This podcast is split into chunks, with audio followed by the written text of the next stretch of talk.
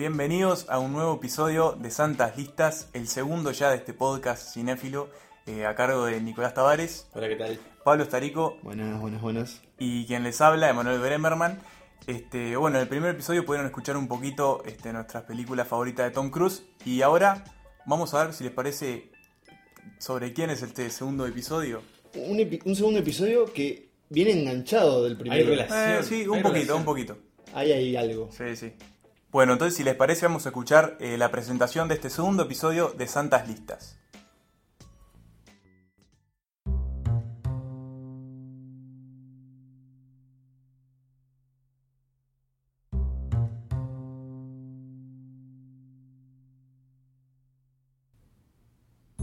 Es una actriz australiana, pero nació en 1967 en Hawái, donde fue bautizada con el nombre Hokulani.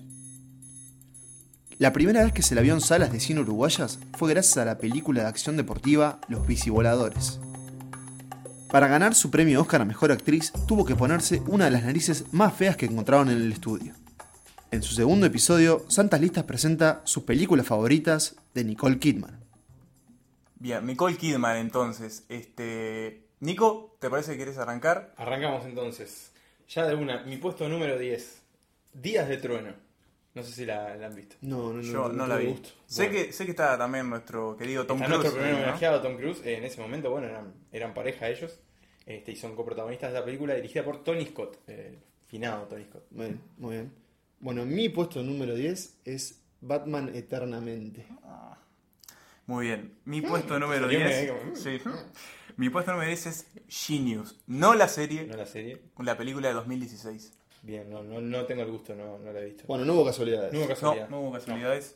Bueno, empezamos. Entonces, Días de Trueno es una película en la que Tom Cruise interpreta a un corredor de, de autos de NASCAR y ella es la, o sea, Nicole es la doctora que lo trata luego de que él tiene un, un accidente en, en una de sus primeras carreras como profesional.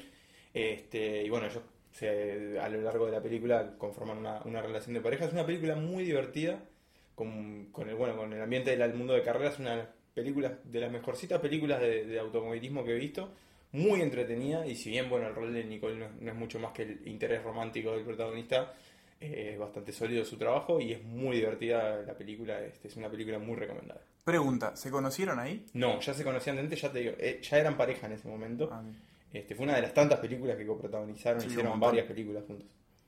Bueno, mi puesto número 10 es Batman Eternamente, que si fuera una lista de Batman eh, también creo que estaría por ahí abajo. Recordamos, eh, Batman contra eh, Dos Caras, que era Tommy Lee Jones, Tommy Lee Jones. y El Acertijo interpretado por Jim Carrey, y Batman era Val Kilmer. ¿Qué hacía Nicole Kidman en esta película? Yo la verdad no la recordaba, pero ella era el interés romántico, de alguna forma, de Batman, y algo que creo que hizo con mucha dignidad, y era la damisela en peligro. Es un personaje bastante superficial, es una doctora que está perdidamente enamorada de Batman, después está perdidamente enamorada de Bruno Díaz, después está perdidamente enamorada de los dos cuando Bueno, descubre... pasa perdidamente enamorada. Claro. Claro, pero bueno, yo quería reconocer que, que- que no es fácil hacer el, el- el rol que hoy en día, por, por otras cuestiones, no se ve tan seguido, porque entendemos que la mujer puede tener otro rol en, en la- en las historias, pero acá básicamente ella es secuestrada por estos malos y Batman tiene que ir a salvarla. Igual al final de la película, y perdón si alguien no la vio, eh, voy a decir un spoiler, y ella simplemente le dice seguir con tu vida, y bueno, por eso es que después no la volvimos claro. a ver. Así que mi puesto número 10 de mi mis películas favoritas de Nicole Kidman es Batman Eternamente. Bueno, y mi puesto número 10 era Genius. Es una película de 2016 que está también Colin Firth. Y Nuevita. Nuevita, nuevita. ¿Qué Ah, pasó? yo la vi esa. pasó desapercibida. Eh, es sobre la historia de Max Perkins, uno de los más grandes editores que descubrió Hemingway, a Fitzgerald, a, a, bueno, y a Thomas Wolfe, que es el personaje que interpreta a Jude Law. Lo que hace Nicole Kidman en esta película es la esposa entre atormentada y manipuladora de Jude Law, que si bien tiene un papel secundario, este me gustó porque es como también un poco la que guía eh, eh, el instinto literario de Thomas Wolfe en esa película. Como cierta especie de musa. Claro, más allá de que lo influenciaba de muchísimas maneras y bueno, este fue una de las, una de las causas por la que la relación entre Thomas Wolfe y Mac, Tom, Max... Tom Wolf. No, ¿No es el mismo? hay dos Thomas No, Tenemos no, el no, claro, es periodista, anterior esto. el periodista que esto, esto es 1929, plena Perdón crisis. ignorancia, mala mía. Hemingway, todos otros Bien, autores. otra época. la- de la misma generación, ahí Bien. va. Es una linda película sobre el mundo editorial. Yo Sí, muy- me olvidé que la había visto. Es más, la vi en Rusia. Ah, Cuando eh, Gran dato. sí, de- decidimos con mi pareja que queríamos ver una película y la única que había en habla inglesa, sí, eh, con subtítulos en ruso, era esta.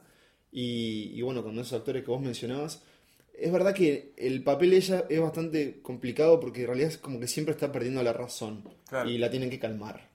Y- Está como al borde. Claro, siempre está, Siempre al, está borde, al borde. Pero, pero es una actuación digna, verdad. Sí, y es una película digna, que en general que te da un panorama de cómo fue este El mundo editorial. ese mundo editorial, Sí. sobre todo de, de- de- de ese editor que fue tan importante para, para una generación, a su vez tan importante para la literatura como Hemingway. Y, Colin que Firth sí, que no se quita el sombrero en toda la película. Toda la película. Bueno, puesto número puesto 9. Le pido perdón ya a Manuel porque me voy a meter con uno de sus dioses. Mi puesto 9 es Ojos Bien Cerrados. muy No, abajo. Muy abajo. Muy no, abajo. de nuevo.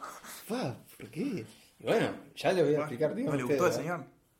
Bueno, mi puesto número 9 es Mulan Rouge de Bals. Ba- eh, no. Sí, Baz Ba- Luhrmann. Baz De Luhrmann. Baz. Muy abajo yo para mí. Bien. Ya voy a argumentar sobre eso. Mi puesto número 9 es Stalker, Uh, de Park. Chan-wook. de Park Chan-wook. Alta peli, no la vi, pero sé que es alta peli.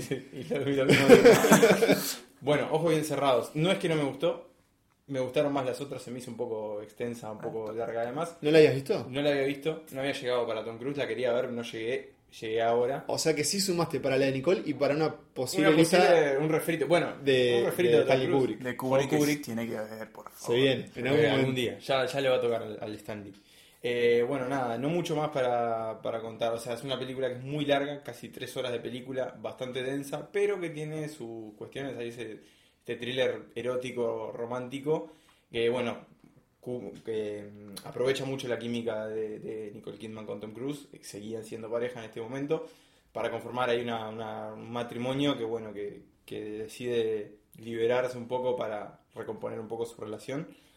Tiene grandes momentos, tiene la escena esa de ahí de la, del, del, ¿cómo es? Del, rit- del ritual que Mm. me encanta.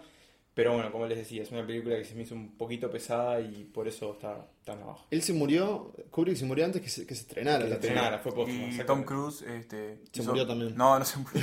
Es como Paul McCartney. hizo, no, hizo lo posible porque la película se, se estrenara en honor a, a Kubrick. A Kubrick. Que- y fue, fue bastante criticada, ¿no? En el mal sentido. Sí. Creo que le, le fue mejor con los años, ¿no? Bueno, sí, el tiempo le dio. Sí, sí, ganó, ganó con los años. Bien. Pablo. Bueno, mi puesto número 9 es Moulin Rouge, es ese musical del año 2001 en el que nuevamente Nicole Kidman eh, interpreta a un, a, un, a un rol romántico y creo que lo vamos a ver en muchas de sus películas. Eh, imagino que en las primeras no, pero sí en estas, en estas primeras o cinco primeros puestos, del 10 al 5.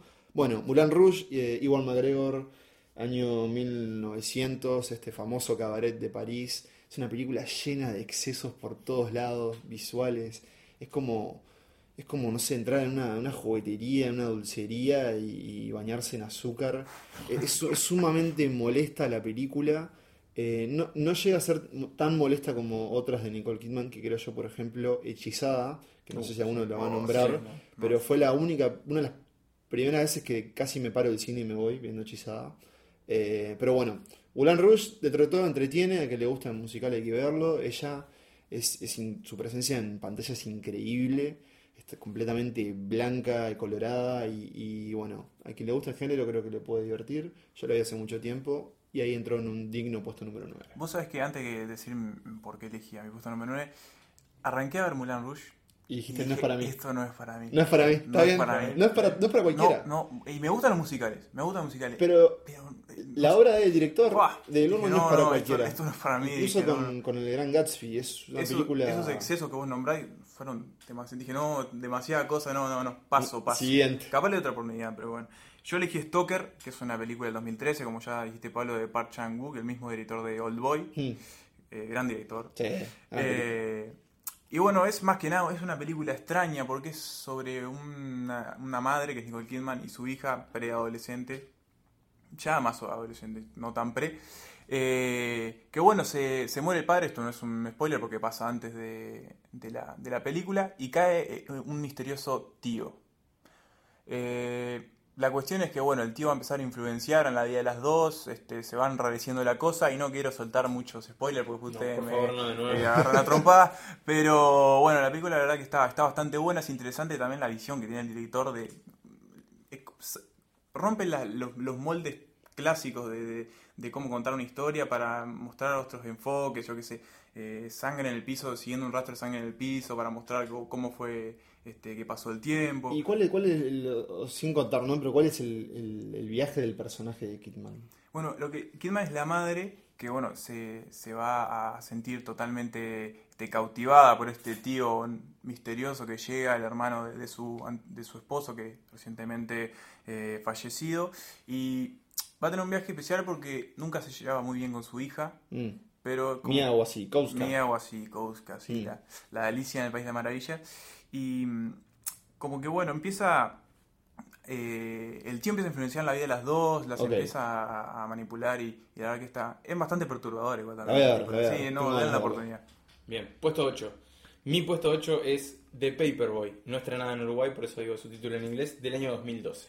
La vi, no entró otra película extraña. Nicole Kidman tiene varias Ah, tiene películas. varias no la películas.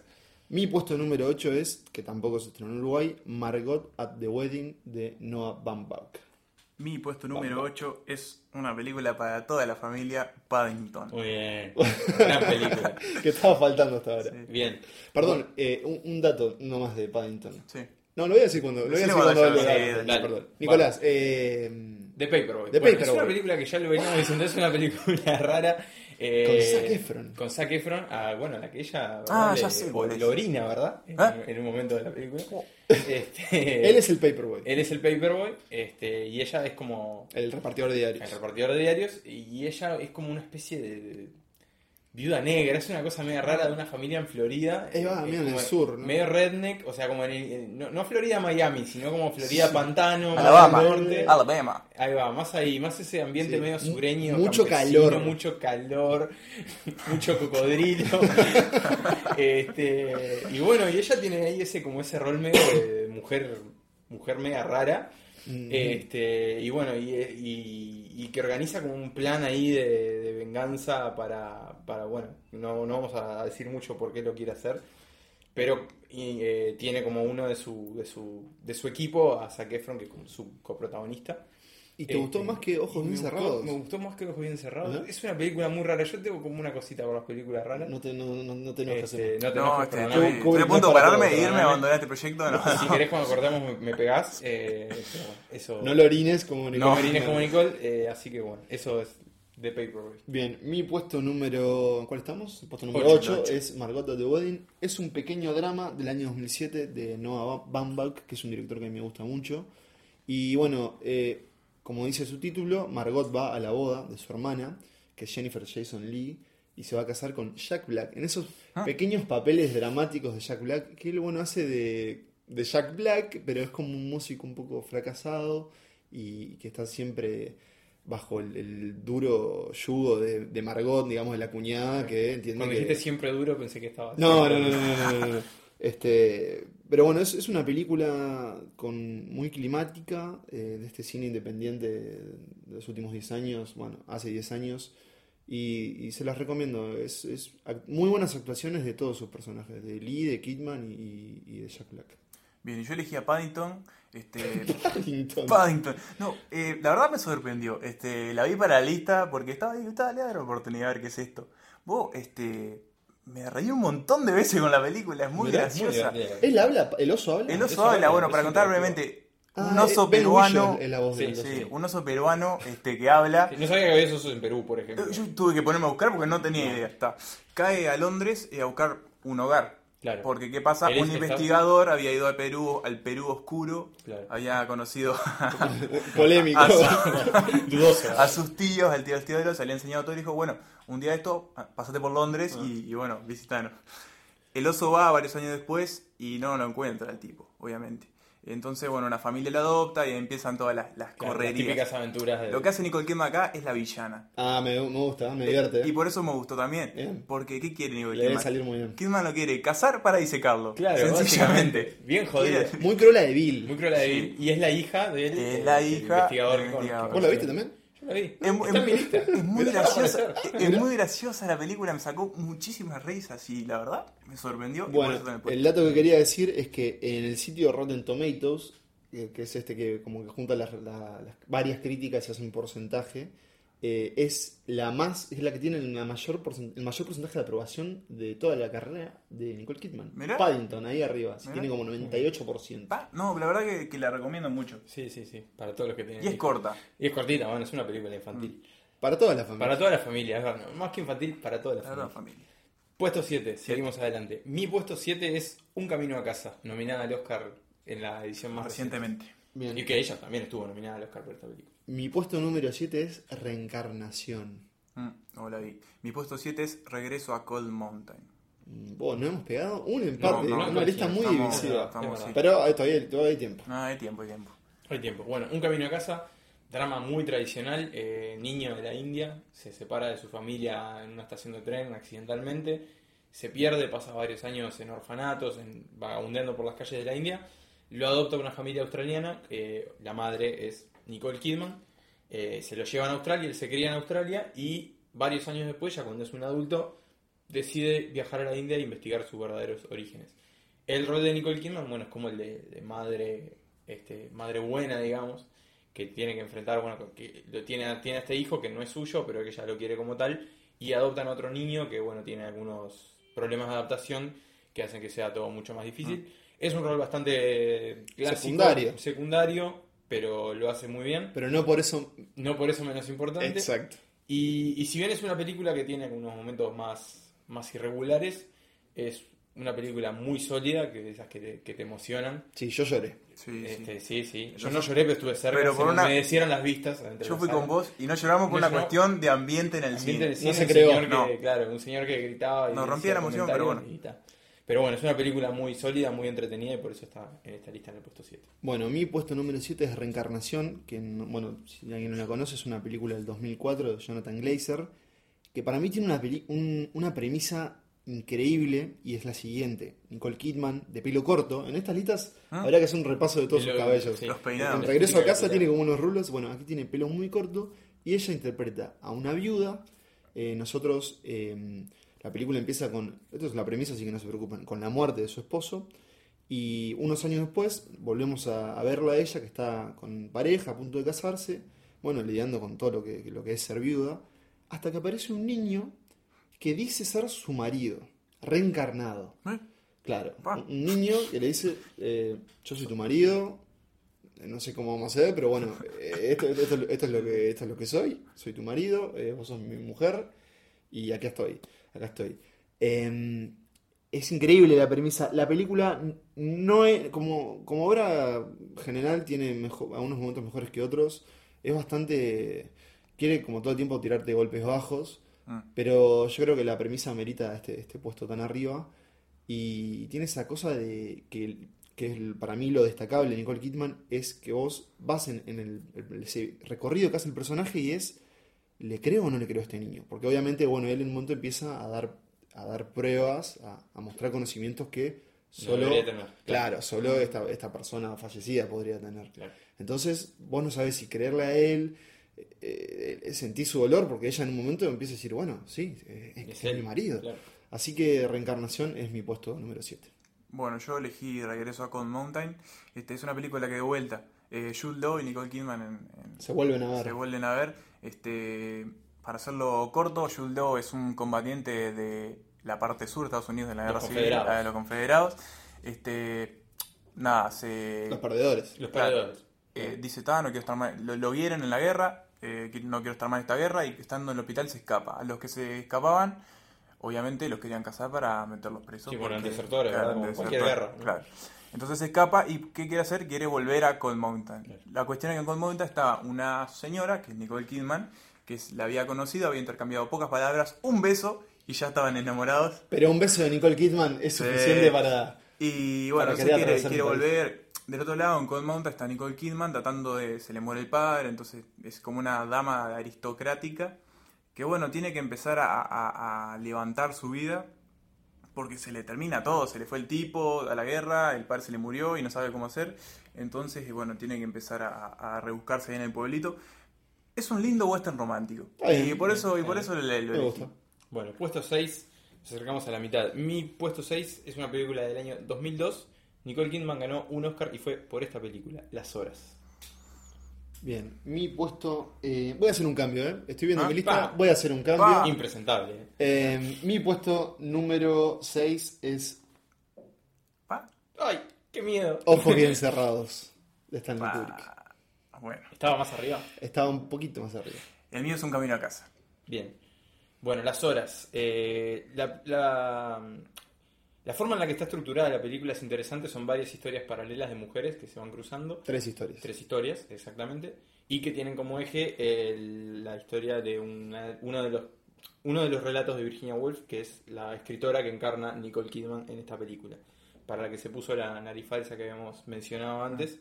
Y bueno, Irreconocible. porque- Irreconocible. Irreconocible, aparte de con el pelo oscuro, Es increíble. marrón, muy afeada y que bueno, este, si bien se reconoce que es Nicole Kidman, está muy alterada físicamente eh, y eso, sabemos que al momento de pelear el Oscar siempre Ah, suma. les Ah, encanta sí. a estos muchachos Les encanta. Ah, sí. ah, Ah, les sí. encanta. Eh, este, bueno, más allá de eso es un drama muy sólido, este, muy bien armado, muy bien actuado. Y bueno, no, no está más arriba porque nada, es eso, es como algo muy clásico y no, no, no, no merita, digamos, que esté más arriba. Bien, eh, bueno, mi puesto, mi nuevo ver, puesto número ¿por 6 qué el es cambio? Ojos ¿Por bien cerrados, porque la que voy a decir en el puesto número 5 eh, merece un lugar más arriba. No voy a decir mucho más de la película de Kubrick, creo que también tiene esa cosa que es cuando la ficción y la realidad se cruzan y es ver esa pareja actuando eh, en esa situación que arrancan un poco mal y es como qué tanto de verdad, qué tanto no. Y, y bueno, yo igual sé que, eh, como decíamos, esta película ha sido muy criticada, pero en el sentido actoral creo que los dos están muy bien. Sí, Tanto muy Cruz sólida, eh, como Kidman. Sí. Y así que aquí está en este puesto número 6. Bueno, y yo tampoco tengo mucho más para agregar de Un Camino a Casa, que ya la mencionó Nico en el puesto anterior. Este, nada más decir que sí, que me parece, personalmente es una de las películas que rescato este año de las que he visto, de por lo menos de lo que se ha estrenado en Uruguay. Está, cayó en el, en el, en el embrollo este de los Oscars y hubo muchas películas que capaz le sacaron protagonismo, pero para mí es una película muy, muy sólida este, que, y que también es- es- se presta para, para revisarla de vuelta, para Sí, poder llorar un llorar un poquito, si no pudiendo llorar en la primera vez como nosotros. Pero bueno, es, es una película muy buena. Bien. Bueno, llegamos a la mitad de la lista, el puesto 5. En mi caso, es una película que hemos mencionado hoy, Paddington. Eh, Ah, Paddington, Paddington. mamá. Bueno, eh, quiero decir que yo no vi las horas, señores. Eh, Quise verla y no llegué. Primé otras películas antes. Pero es sin duda creo que un- una que hay que ver de Nicole Kidman. Pero mi puesto número 5 es Un camino a casa. Muy bien. Mm, Bien, tuvimos esto a coincidir. Sí, pero no pasó. Bueno, Eh, seguimos sin sí. coincidir ya. Mi puesto 5 es una película que por el cambiazo que metí no se llama El laberinto, que en inglés se llama Rabbit Hole. Ahí va. Está en mi lista. Bien. Bueno, muy bien. Voy a justificar mi selección de Paddington, como decías vos, Emma. Es una película muy divertida. Es una película familiar, pero es muy divertida, muy Es muy divertida, es Y muy los hace divertida. cualquier cagada, pero Sí. está de más. Se viene la 2. Se viene Sí, la 2, se viene la Ya 2. la voy a ir a ver. la voy a ir a ver. Y Nicole Kidman haciendo de mala. Pero aparte es tipo, claro, es como unas cosas de cruela de Bill, científica loca. Está buenísima. Ella se nota que la está pasando bien en esta película.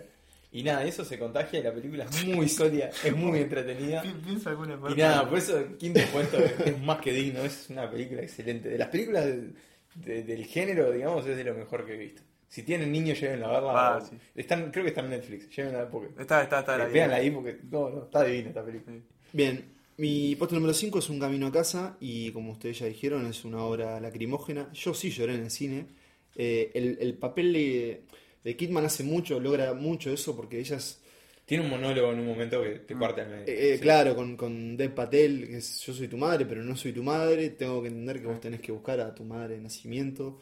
Eh, llena de pecas creo que estaba en Sí, esta película. pelirro- bueno, su pelirrojo. Unos peinados horribles. Sí, Muy sí, sí. Y bueno, por la época. eh, pero para mí también es esa prueba de que no hay, pa- no hay papeles menores y con poco se puede hacer mucho. Y además me alegra que en realidad ella ha dicho que eh, ya hace un tiempo no venía metiendo Mm. películas con digamos, mucha trascendencia y Un Camino a Casa le, le dio ahí como un reflote. Sí, Y bueno, este año eh, fue hay un que gran año. Claro, hay que decirlo. fue- eh, va a ser o será considerado como uno de los mejores de Kidman. Por, por- presentó muchas películas en Cannes, estuvo en la serie Big Little Lies. Big Little Lies, Gran serie. que es una Gran tremenda serie. La El. Ay, papel de Kidman es increíble. Pero bueno, Eh, ahí está mi puesto número 5 con, con un camino a casa. Bien, mi puesto número 5 era Rabbit Hole, el laberinto. El argumento es Nicole Kidman y Aaron Eckhart, que Sí. capaz lo recuerdan del dos caras, el último dos caras de. Batman. Este son un matrimonio que antes que comience la película pierden un hijo. Eh, el hijo tenía 8 años, si no, Mm, un si no- accidente de tráfico. sí. Este, ahí va, eh, muere el hijo. Y bueno, es una película de cómo el accidente le pega a ellos en el matrimonio, van a, van a un terapia de grupo, cómo cada uno busca este, evacuar o hacer el duelo ese. Este, y me gustó muchísimo también porque está el personaje de Miles Teller, o sea, el- el- un joven Miles Teller, Mm, que es el asesino del hijo.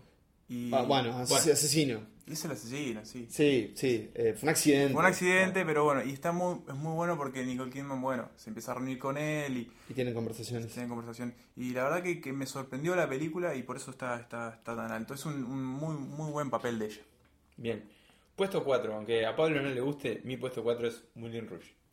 Ah, Muy arriba. Bastante arriba, sí. Bueno, ya escucharemos porque mi puesto número 4 es una de mis mayores sorpresas cuando me puse a ver películas para ver esta lista y es Todo por un sueño de Gus Van Sant. Que Nico me hace caras que ustedes no ven que me imagino, creo yo que se viene un poquito más arriba. Eh, Emma, bueno, ya, ya te diré por qué tenés que verlo. Mi puesto 4 es Ojo Bien Cerrado. Ahí va. Bien. Defensora, la ultranza Sí. de Kubrick. Mulan Rouge, Soldado puesto número Kubrick. 4. Puesto 4. Oh, me, me gustó. Es de- ¡No! Te podría decir que es lo- la única película de Baz Luhrmann que me gusta. Yo no la Mirá. pude ver vos. No, Es un exceso, es exceso, es, No, es no, no. azúcar por todos lados.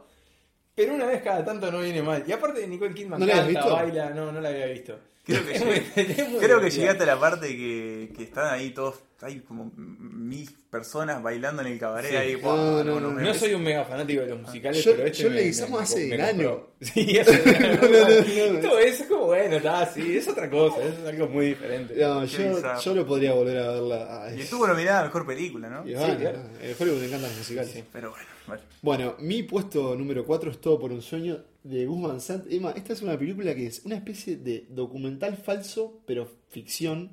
Y básicamente lo que te cuenta es: Nicole Kidman es una presentadora de clima De- en sí, de la televisión. tele, sí, de televisión. Y lo que, bueno, la película arranca con que su marido fue asesinado, Matt Dillon, vemos unos recortes del diario, y ella está como en una especie de rol de femme fatal, y a través de diferentes testimonios y escenas de la, de la propia película, digamos, de la historia, vemos cómo ella empieza con una especie de, de obsesión por, por, por la cámara, por el estrellato, y bueno, Matt Dillon eh, no es que atenta contra eso, pero su vida con él atenta contra esa cosa. Y en el medio se meten eh, tres estudiantes interpretados por Joaquín Phoenix, No. jovencísimo Joaquín Phoenix, Casey Affleck y una muchacha que no recuerdo. No recuerdo quién Pero ellos, dos em, se meten en este, en este embrollo criminal romántico. Está buenísima esta película. Todo por un sueño del año 95 de Gus Van Sant. Y Gus Van Sant es un crack. Eh, otro que merece una lista. Sí, sí. Mi puesto 4 ya ustedes ya lo, lo mencionaron a ojo bien cerrado y ya la mencioné también en el Sí, podcast de- de Tom de. Tom Cruise. Eh, a mí me gusta mucho, creo como dice Pablo es una película muy sólida desde el punto de vista actoral y me parece que ellos dos eh, son- eh, un papel para los dos creo de lo, de lo mejor que han hecho, los dos. Y ya mencioné la, la escena aquella donde la catarsis, bueno, Y aplica Copy paste, vayan, sí. al, vayan al otro Vayan al- episodio, escúchenla y sigan acá. bueno, arranca, arranca el podio. Puesto 3, en mi caso, es otra película de 2001, igual que Moulin Rouge. Se trata de Los Otros. Mi puesto número 3 es Los Otros. ¡Vamos! mi puesto número 3 es Las Horas. Bien, muy bien. Uh, Bueno, uh, aburrido. Los Otros. Eh, Los película de terror, podemos decirlo. Sí, claro, película de terror. Sí, película de terror. Nicole Kidman es una madre, dos hijos pequeños, viven en, en una casa antigua, en una, en una isla del canal británico, esas islas que están este, entre Inglaterra y el continente europeo, durante. durante la Segunda Guerra La Mundial, Segunda Guerra finales Mundial. de la Segunda Guerra Mundial, Sí. Algo 1945. Este, y bueno, y un buen día llegan a su casa eh, tres personas, una señora mayor, una chica más joven y un, y un veterano. La servidumbre. La servidumbre, que, o sea, llegan para ofrecerse como eh, nueva servidumbre, siendo que los anteriores empleados se fueron de la casa un buen día. Este, y bueno, y lo que pasa es que eh, los hijos tienen ahí una enfermedad un poco extraña que no pueden recibir luz del Son sol. fotosensibles. fotosensibles, las ventanas siempre están cerradas, la casa tiene como muchas reglas muy estrictas. Y empezamos a ver que Nicole Kidman está un poquito loca, ¿no? Este, Bueno, bueno, yo no la juzgaría. De- déjame decirte una cosa. Es muy probable que las personas que, que ahora nos escuchen hablar de nosotros sepan que esta película tiene un giro. Claro. No lo vamos a No decir. Tremendo decir- giro. Porque tal vez hay gente Que que, no la vio. y la quiere ver. Ahí va. En- bien, entonces creo que como... Pero hay que decir que en la casa hay otros. No vamos a decir quiénes son. Está encantada. Está Está encantada. encantada. Sí, se empiezan a escuchar eh, ruidos, cosas paranormales, cosas que uno no quiere escuchar en una Claro. casa de ese tamaño. Pero como sexto sentido, yo creo que esta película es de las que trascienden su historia y su giro. Entonces muchas veces se entera de la premisa y de lo que sucede sin Claro. verla. Yo la volví a ver sabiendo cuál era este giro. Y hay que decir que la película es muy buena igual. Y la actuación de ella como una madre preocupada, porque llega un punto de es, ya no puedo hacer más. más Porque hay que decirlo, su esposo está en la guerra y nunca volvió. ¿no? Claro, No. es, ella vive con estos dos hijos, con, con sus condiciones y estos, esta, esta servidumbre que cae ahí una, una, una- una manera particular. Pero la película, si ustedes saben el giro y no la vieron, véanla, porque lo amerita igual. Está, Para mí está muy bien hecha Sí, y su actuación muy está muy bien. Y ahí está nuestro puesto número 3 Ahí compartido. Bien, y yo elegí las horas porque. Bueno, gracias Emma. Vamos por el puesto número 2. Este, gracias, este, este, como les decía. Como dijiste vos, Nico, me parece que eh, estas tres historias interconectadas están muy bien interconectadas y son todas reflejos de la otra. Y me gustó mucho eso de cómo el libro que Nicole Kidman hace de Virginia Woolf, una, una escritora, este, cómo el libro va afectando las, las tres, vida. las Tres vidas, tres claro. vidas, es muy interesante. Y me gustó mucho el papel de Kidman, porque está, está como Virginia Woolf, lo está, está media trastornada, se quiso suicidar un montón de veces, Hasta que lo hizo. ¿no? hasta que finalmente lo hizo. Lo logró. Y la verdad, no sé si se, si se dieron cuenta de que el, espo- el que hace el esposo de Virginia Woolf es el gran Stanis Baratheon. Qué Qué bueno, fun fact. Eh, y la verdad que bueno, me gustó muchísimo su actuación y la de la película en general, así que puesto 3. Muy bien. Mi puesto número 2 es Todo por un sueño. Mi puesto número 2 es El laberinto. Mi puesto número 2 es Dogville. Bien. Bueno, Todo por un sueño ya la hemos comentado. Me encanta esta, esta película, no la había visto, la vi para Está esta buenísima esta película. Es muy divertida, está buenísima. Ella que tiene esa, esa como esa necesidad de recibir atención y fanatismo. Está muy está a- contada también. Claro, el Va hecho de ver a Casey Affleck y a, A. Phoenix muy jóvenes. Este, y nada, es uno de los roles. No, sale un poco por ahí de lo habitual de Nicole Kidman, Mm. eso que también le suma mucho. Y básicamente es una película muy entretenida, muy bien contada, que tiene este giro como medio. Y, turbio. y hace como de esta Como- femme fatal, pero de verdad Pero con, claro, con motivos con- turbios. con motivos turbios, Sí. ¿no? Lo hace por, bueno, por un sueño, ¿no? Sí, eh, sí, para mí una, una mayor sorpresa. Ni, ni siquiera sabía que Gus Van Sant había hecho esta película. No, no, yo no. Eh, bueno, mi puesto número 2 es El laberinto Rabbit Hole, que Emma ya la mencionó. Esta película es demoledora, o sea, es muy difícil querer decir, voy a ver una película sobre dos padres que perdieron un hijo, pero una vez que la empezás a ver, es, es muy difícil eh, dejarla, o sea, apagarla, porque de verdad está muy bien hecha, cómo ellos dos lidian con ese trauma, cómo, cómo se pelean, cómo, lo que decías vos, Emma, él, ella, eh, que recordamos, empieza a tener conversaciones con, con el joven que fue culpable de la muerte de su hijo. Esas escenas son maravillosas. Yo creo, no sé si Miles volvió a actuar también Me parece, en Whiplash capaz. en Whiplash, Pero pero, acá es es, impresionante, Es impresionante. Eh, yo la- me acuerdo que la alquilé. Para mí tiene uno de los mejores afiches de la historia del Ah. cine. Lo podemos publicar después. Que es eh, bueno, sí. como ellos dos fraccionados en un abrazo y no. Así que este Rabbit Hole, el laberinto, es mi, mi segunda película favorita de Nicole Kidman.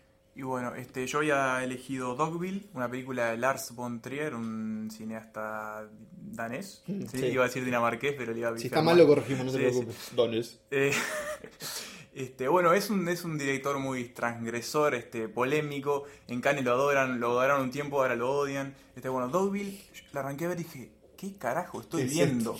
¿Dónde la están película los arranca, no hay, no hay nada, es un escenario gigante con un pueblito dibujado con tiza.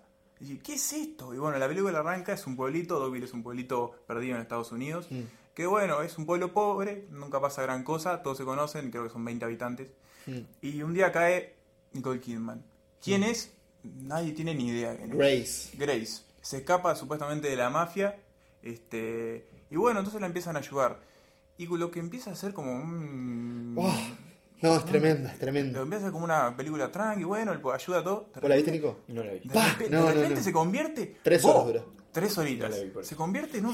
vos decís, ¿pero ¿Qué estoy Tiene viendo? mucha película larga, Nicole Kidman. Sí, sí, sí, Mucha sí, sí. película de tres No sé horas. cómo hacer para, para contar el argumento sin soltar No spoilers. lo, no digas, lo no lo digas. Pero por, tienen que ver esta película porque vos no puedes creer ¿A dónde va? a dónde va y en lo que se convierte el ser humano cuando puede aprovecharse de, de- de la inocencia, de la servidumbre, de lo que sea. La dejo ahí, pero es impresionante. Bien, hay que verla antes. Me voy a anotar, me voy a salir de acá y la voy a ver. Bueno, Mi puesto primer número puesto. uno. Atención.